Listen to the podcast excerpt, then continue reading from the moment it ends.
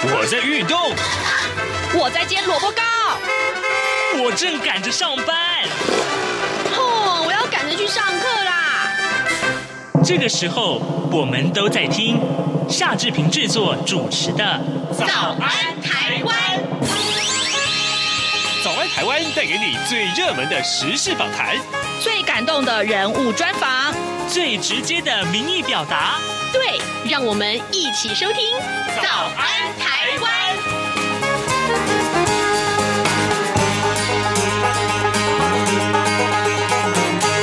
早安台湾，我是夏志平。今天是二零二一年的十一月五号，星期五。今天在早安笔记本这个单元里面，志平要请您收听的是记者詹婉如为您做的这个专访啊，呃，非常有意思哦。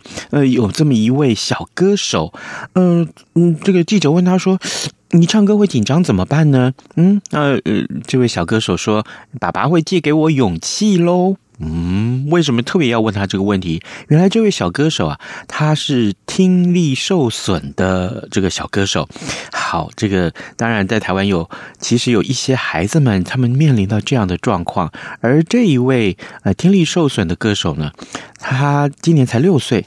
嗯，他怎么样去突破他自己的身体的极限，而且呃顺利的能够啊、呃、来唱歌，这是一个很感人的故事。待会儿我们请您收听。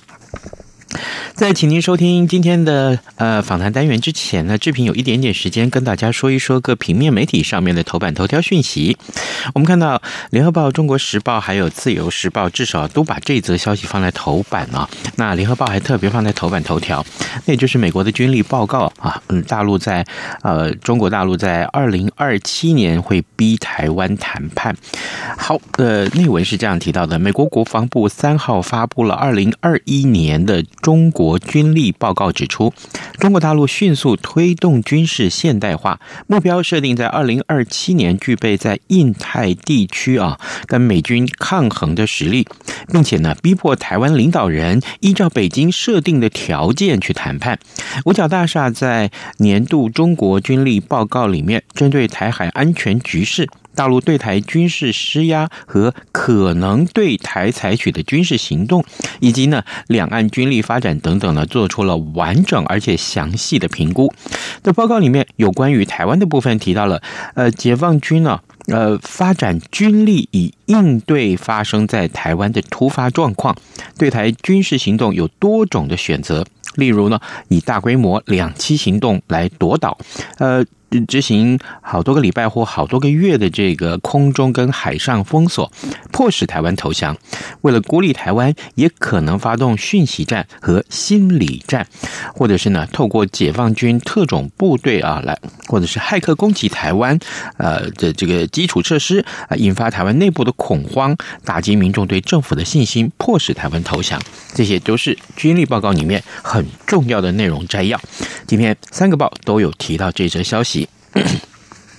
好，《中国时报》呢，特别还把陈明通啊。呃，国安局长的这个昨天的谈话来放在头版头条。呃，东沙岛的防务啊，最近非非常受到关注啊。呃，美国跟日本的智库跟媒体研判，中共如果对台湾采取军事行动的话，可能会夺取东沙岛为目标。国安局的局长呃陈明通昨天就透露说，中共内部啊，嗯，的确辩论过应不应该攻打东沙岛。台海的情势呢，呃，虽然比过去紧张，但是国安局研判还。不到中共攻台的程度，在蔡英文总统任内啊，即使是攻占东沙岛，呃，以战逼谈也不会发生。这是今天《中国时报》上面所做看到的头版头条讯息。而《自由时报》其实提到这个耐震能力不足的话，有违公共的安全啊。那么呃，所以现在都更啊，要要范围就是这些危险的建筑物，现实是可以。地方县市是可以加速代拆的，这件消息也放在头版头条上面。好，呃，现在时间早晨七点零四分四十秒了，我们先进一段广告，广告过后，请您收听今天的访谈单元。有人形容二零二零年是台湾的 Parkes 元年，使用手机可随时随地收听的形式，滋养了听觉，丰富了视野，而你也加入了 Parkes 的行列了吗？央广新闻部制播的众多精彩节目陆续在各大 Podcast 平台上架，包括早安台湾、两岸 ING、这样看中国、张正霖时间、蔡明芳时间，还有这样看香港、舍之岂能藏乎？想跟你聊聊天，以及港式大排档节目，通通随点随听。透过 Sound 声浪平台搜寻央广节目名称，就可以收听到精彩的央广新闻节目。快拿起手机，让我们在 Podcast 平台相见。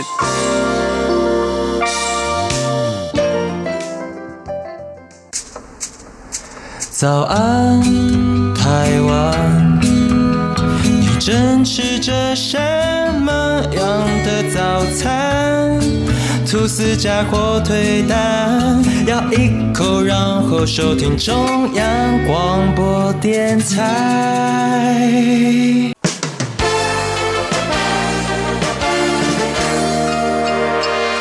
早安，笔记本。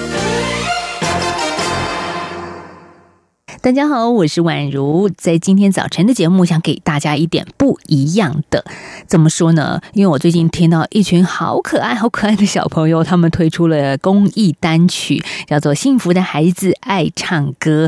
这是一群来自于听力损失的孩子的歌唱。但很多人可能对听力损失的印象是：诶，这群小孩好像不太会说话，只能读特殊教育班，还是只能用手语来沟通。其实有一群听损宝贝，跟你想象中的不一样哦。今天节目一开始，我们先来听一段他们的歌声。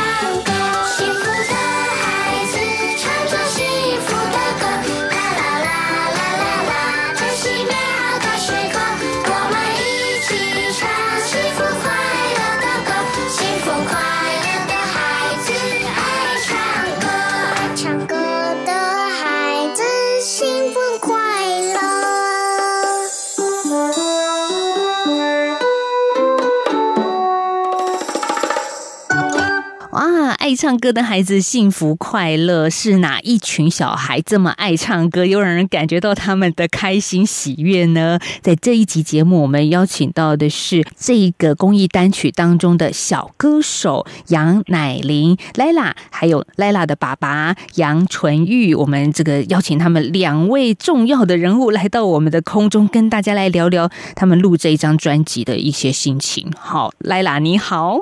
你好，今天来上通告，对不对？到电台上通告，来先帮我们跟大家做一个自我介绍一下。我的名字叫做杨乃琳莱拉，我今年六岁，我读一年级。我的兴趣是画画、弹钢琴、跳舞、纸牌轮、跆拳道，还有。和爸爸妈妈出去旅行。好，这个是今天来上我们通告的小歌手 Lila 的自我介绍。哎，听众朋友，我感觉到 Lila 真的多才多艺耶，除了唱歌、跳舞，还有跆拳道。哇，学这么多东西！来，我们继续来跟 Lila 的爸爸问好。爸爸好，Hello，大家好。哎，爸爸，这个莱拉。怎么学这么多东西啊？就是你们怎么安排他一天的生活的？来，其实也是，其实很多东西都是他自己主动说他要学的。反正我们是觉得说，呃，学才艺也是一个，就是培养小朋友一个很好的态度嘛。不管做什么事情，就是要一点一点努力付出，然后慢慢慢慢才会看到一点成绩。所以，目前为止，我觉得如果他自己很喜欢，我们可以负担得起的话，我们就是尽量都让他。去好好的学习，这样。嗯，而且对于孩子来说，自己选择了某一项才艺去学习，就是要持之以恒，要自己努力。呃，我们刚刚一开始也听到的是由雅文儿童听语文教基金会在最近所发出的一个最新的公益单曲，叫做《幸福的孩子爱唱歌》。所以，莱拉，我想问一下哦，所以你爱唱歌，在这个唱歌过程当中啊，你有没有觉得最开心的事情？就是遇到香蕉哥哥跟草莓姐姐，哇，这个是台湾的儿童电视节目大家的偶像哎，所以香蕉哥哥、草莓姐姐有带着你们一起唱这一首歌，有有，好，那这是很开心的。那再来，你觉得有没有比较困难的一点点的事情？是会紧张，看你们的 MV 很有大将之风，看不出来你有紧张哎，那你紧张的时候要怎么办？爸爸的勇敢会借给我。爸爸的什么借给你？勇敢，勇敢，还有抱抱。爸爸给你抱抱，还有勇敢。好，我也好想跟 莱拉的爸爸借一下勇敢。可不可以出让你的爸爸勇敢给我们所有听众？好，我们这个跟莱拉稍微聊了一下，其实接下来就是要请很勇敢的莱拉爸爸来跟听众朋友聊一聊天了。哎，莱拉爸爸，这个。莱拉能够选出来成为这一次录单曲 CD 的小歌手，其实这个过程是不容易的耶。哦，对啊，其实其实当初我我们也没有想说，哦，就是想说他那时候在甄选一个小歌手嘛，嗯，那我们想说就是帮就是帮他报名，因为他其实还蛮喜欢音乐的嘛。那后来就发现哇，这整个一连串的过程其实真的还蛮辛苦的，就是。从一开始要帮他准备报名，就要准备一些报名的资料。嗯，那甄选呢，也不是说一次而已，我们总共去了两三次，然后最后选上了以后呢，还要每周过去练唱，然后练完唱之后，才到录音室去录音，这样子。所以其实这一连串下来，哇，真的是也也花了蛮久的时间。是，所以在这次公益单曲里面有十一位从全台湾各地海选出来的听损小歌手，他们爱唱歌，也从唱歌里面感受到幸福。不过这个过程真的得跟爸爸借勇气、勇敢哦，因为还要复赛、决赛，然后再加上歌手训练，才能够登台演出。嗯，莱拉爸爸，你觉得在这个过程里面，你看到孩子现在，我们现在是发片歌手了哈，你的这个。喜悦，可不可以跟我们来谈一下？其实我跟妈妈最近都觉得我们感动的都快要哭了。对啊，因为其实他们真的花了很多时间，然后练习的非常的久。那因为今年刚好又遇到疫情嘛，嗯，所以其实很多东西呢，当初都有有一些暂缓。那我们也等了蛮久了，所以从等到现在，终于可以发片。其实已经大概前前后后已经超过一年的时间了。好消息是，现在疫情越来越趋缓了，大家可以这个好好的欣赏这一些小歌手的歌。再来就是您带着孩子一路陪伴着他哦，然后也跟着他支持着他。其实这也是作为先天听力损失的家长们一个很重要的一个支持的力量。是莱拉爸爸也可以谈一下说，莱拉他是先天听力损失吗？当时知道的情况是什么呢？其实他一现在小朋友出生都会做新生儿的那个听力筛检嘛，那他一生出来做，就好像生出来三天内就会做，那做出来他第一个听解就没有过了。那呃，我们后来是后来就经由医生的介的介绍，就是说大概三个月到五个月的时候再去做大的医院做比较细的检查这样子。那检查完之后，基本上就确诊，就确定他是。呃，先天上是有听损的，会不会觉得说一开始他只是因为检查没有出来，就是你很很难去接受这件事情吧？就是仪器可能测不出来，可是我们一直会抱持着一种希望，他只是目前测不出来。会啊，那个那个过程其实都会一直，其实一开始都会觉得说啊，是不是检查有什么错误，或者是说有的人就会说，是不是一开始可能那个听力的构造还没有长好？对。可能过过了几个月就会好了，但是其实其实过了几个月之后，随着那个检查更更仔细的做出来结果，其实医生都还蛮笃定的。我们自己在当然也也会比较了解说，呃，这个东西我们真的要还是就是真的去面对它，然后看看我们到底可以怎么样的去帮助他这样。我看到一份资料是雅文儿童听语文教基金会所说的，这是根据调查，每一千名的新生儿当中就会有三位是先天性听力损失。那这千分之三，我们听起来好像很遥远，因为很少。可是对听损儿的家长来说，这都是一个他们嗯要去面对的一个人生的功课。但是这也必须说，因为医疗越来越发达，越进展。而且听损儿可以透过一些辅具佩戴之后进行矫正，所以听众朋友，您今天听小歌手莱拉跟大家对答自如，而且可以空中自我介绍这一连串的过程，我想虽然一开始是担心，是是伤心，可是也不用垂头丧气。对啊，我我觉得这是这是一个过程啊，就是嗯。一开始总是总是心情上会比较低沉，呃，尤其是像小朋友一岁以前，因为他不会说话嘛，所以其实不是会说话的时候，你根本就会不是了解说他到底可以听到什么样的程度，或者是他以后的语言可能发展到什么样的程度，那就会比较容易担心。那现在医疗其实很发达，就是很早可以帮他们检查出来。检查出来，像莱拉，他大概七八个月就开始配助听器，然后呢，我们就开始知道说，哎，他对不一样的声音都会有不一样的反应。然后随着他开始一岁以后呢，他就开始慢慢的开始学说话。这个过程慢慢慢慢，当他越讲越好的时候，你就会发现哦，他其实是没有问题的，就是他可以透过助听器或者是不一样的辅具，可以让他可以。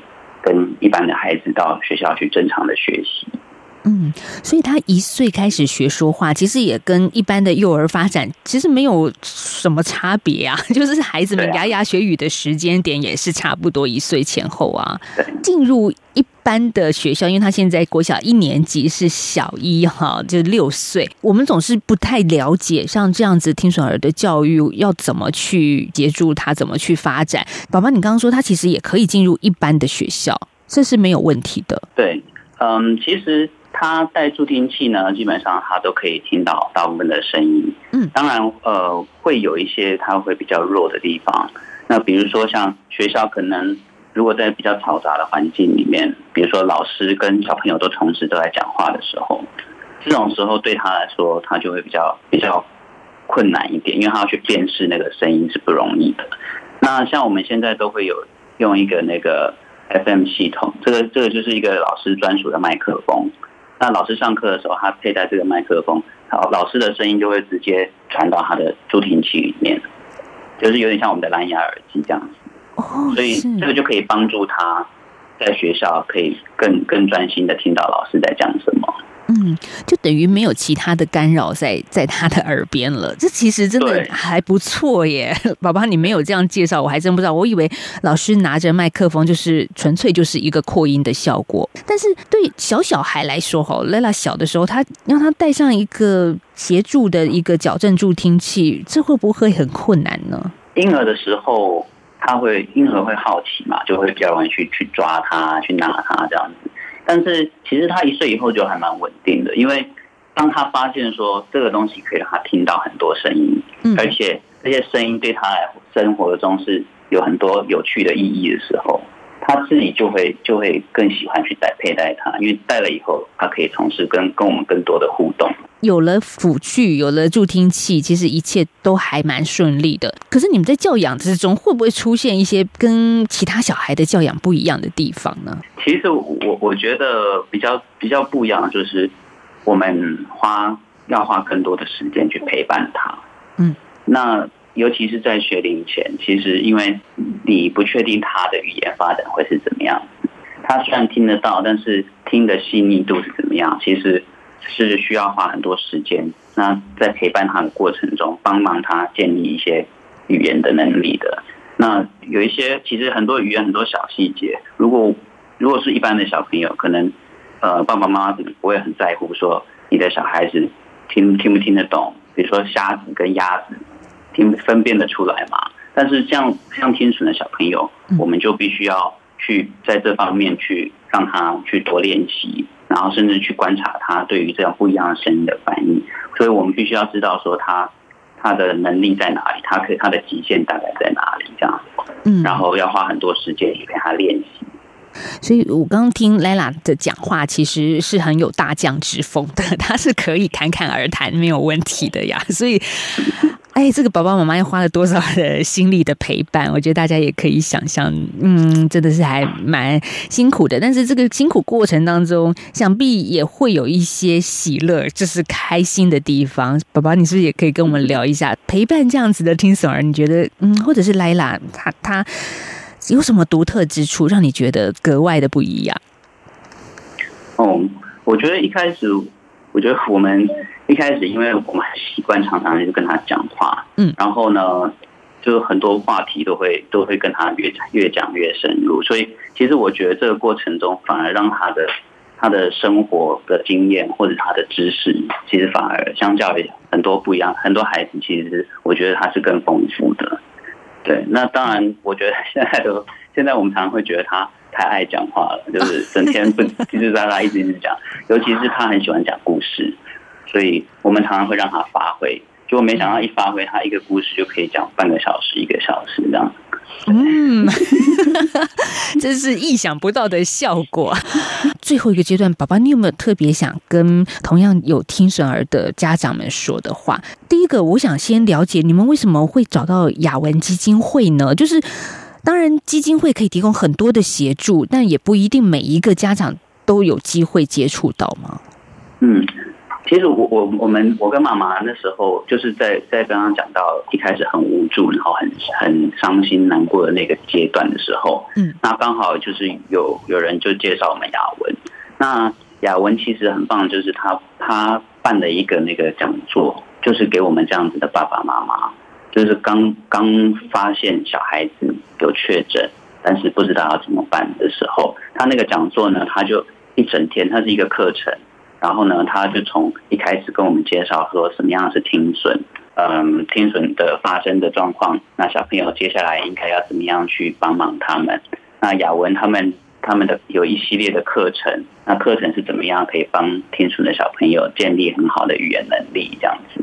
所以其实上了那个课，我还记得那时候最后就他们就有带了一个小朋友，就是他们雅文的小朋友，嗯，进来。然后就讲了讲了一些话给我们听，这样子，那我们听到就哇，这就心里就很震惊，我们心里就默许说，呃，我希望就是我们小孩可能两三年后就可以像这个小朋友一样这样子。嗯，对。那后来真的刚好也是有这样机会，就是后来真的赖到长大了以后，我们真的有回到那个讲座去，然后就是在这个讲座里面，赖到就讲了一段故事给。当在现场的一些新的爸爸妈妈听这样子哦，同样感动台下的爸爸妈妈。对，我觉得那是一个让让爸爸妈妈就是有一个信心，就是我我真的开始我要努力的为着孩子多做一些事情，因为的确有一个完善的机制，让他可以。有很好的发展，真的听到现在我都觉得好感动。呃，我知道雅文基金会推出像这样子的听损儿单曲圆梦的这个歌唱计划，其实已经八年了。这八年，大家也陆续看到一些嗯，像莱拉一样的小朋友，其实是有能力哼哼唱唱的，而且这个唱歌里面是得到很多的快乐。嗯，其实我我觉得现在，嗯，我觉得跟。十几二十年会差蛮多。现在因为发现的早，所以其实听损的小朋友，他只要在呃做早疗这样子的这样子的语言学习，其实大部分的应该都可以像一般的小朋友一样，在一般的教育体制下学习这样子。所以呃，我相信可能大家在在学校可能都会多多少少会遇到几位。像这样子，可能是戴电子耳或者是戴助听器的小朋友，那他们都可以在正常的国小、国中，然后跟大家一起升学这样子。对，那只是就是也会希望，希望嗯不是很理解的小朋友，其实或者是爸爸妈妈，就是可以多一多一份尊重，然后大家其实都是都是可以在一个同样的一个一个平台下，大家可以互相的帮忙这样子。嗯。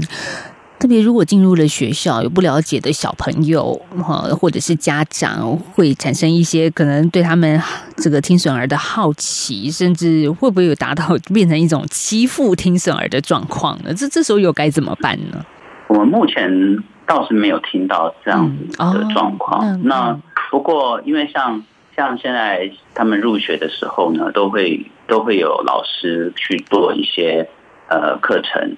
然后来告诉其他小朋友说，呃，这是一个什么样子的，呃，天损是一个什么样子的状况。然后其实有一点，有一点概念上，就是让大家可以可以比较自然的去接受这件事情。那其实也没有这么这么难沟通，就是这种入班的宣导呢，就是会以比一个比较平易近人的方式。让大家知道说，比如说，呃，如果你眼睛有时候看不清楚，大家就是需要佩戴眼镜，这是大家比较能能理解的。那有的人呢，可能就是听得比较不清楚，所以就需要去戴助听器。类似这样子的方式去跟小朋友沟通。真的，这这也没有什么，因为爸爸刚刚也说到了，就像现在近视的小孩太多了，就是大家都很能理解。我眼睛看不清楚，视力越来越差，电视电动玩太多，哈，你就戴上眼镜吧。那跟先天听损的孩子其实是一样的，他们也是需要一个协助来帮忙，跟我们戴眼镜也是一样的。好，那不晓得奈拉，你还有在旁边吗？刚刚大人讲了很多话。那你接下来可不可以请你清唱一段？OK，一二三，唱。太紧张了。不用紧张，那我勇敢借给你好了。好，一二三，唱。阳光灿烂，天空好晴朗，花朵开满各种颜色。今天窗外听小白鸽，咕噜咕噜在唱歌。忽然明白幸福是什么，幸福就像是一首歌，大声地唱歌依然值得，心情就变得好快乐。棒哦，谢谢莱拉。最后，姐姐考你的这个题目，你也一样接招一百分，因为你有爸爸的勇敢。希望爸爸的勇敢、妈妈的爱，能够陪伴着你走下去一生一世。好，我们在今天很开心访问到这个雅文基金会刚刚所推出的公益单曲《幸福的孩子爱唱歌》的小歌手，还有小歌手的爸爸莱拉，以及莱拉爸爸来到我们的空中，谢谢两位，谢谢。拜拜！各位听众您好，因应冬季频率实施，自十一月一日起至二零二二年二月二十八日止，原定早上六点至早上八点，透过 SW 六零七五、SW 六一零五、SW 九九零零播出之华语节目。调整为早上六点半至早上八点半播出，另原定晚上七点至晚上八点，透过 SW 一一六一零播出之华语节目，则暂停播出，造成不便，敬请见谅。早安，台湾，你正吃着什么样的早餐？吐司加火腿蛋，咬一口，然后收听中央广播电台。早安，暴马仔。好的，我们还有一点点时间，赶快来关注一下会有哪些重要的新闻了。今天的联合报上面告诉我们大家这个消息，呃，过年这个有很多的民众要返台过年，对不对？然后这个防疫旅馆缺很大，民众就在哀怨说，那这过年要怎么团圆呢？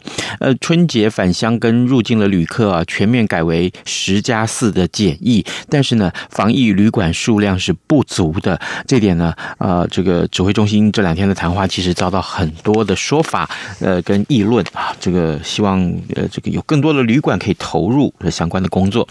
呃，除了这个讯息之外，另外今天《工商时报》和《经济日报》两份呃财经专业报纸啊，对于这个呃美国联准会是不是会要要升息这件事情，其实有不同立场的报道。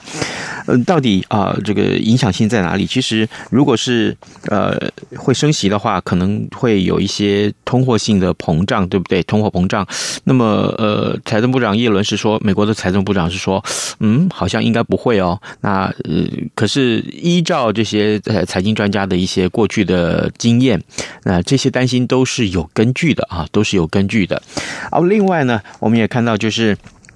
呃呃，很重要的这个讯息，我们刚刚一开始跟大家所说的啊，都更啊这件事情，其实也关系到很多的呃居住安全，这个消息非常值得重视。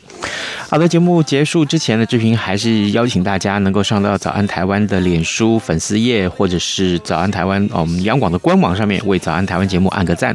我们谢谢您今天的收听，同时呢，呃，礼拜六呃就要到了啊，周末就要到了，也祝您有个愉快的周末。末假期喽，好，跟您说拜拜，咱们下周一再见了。反正过了十二点，好多一样被丢弃。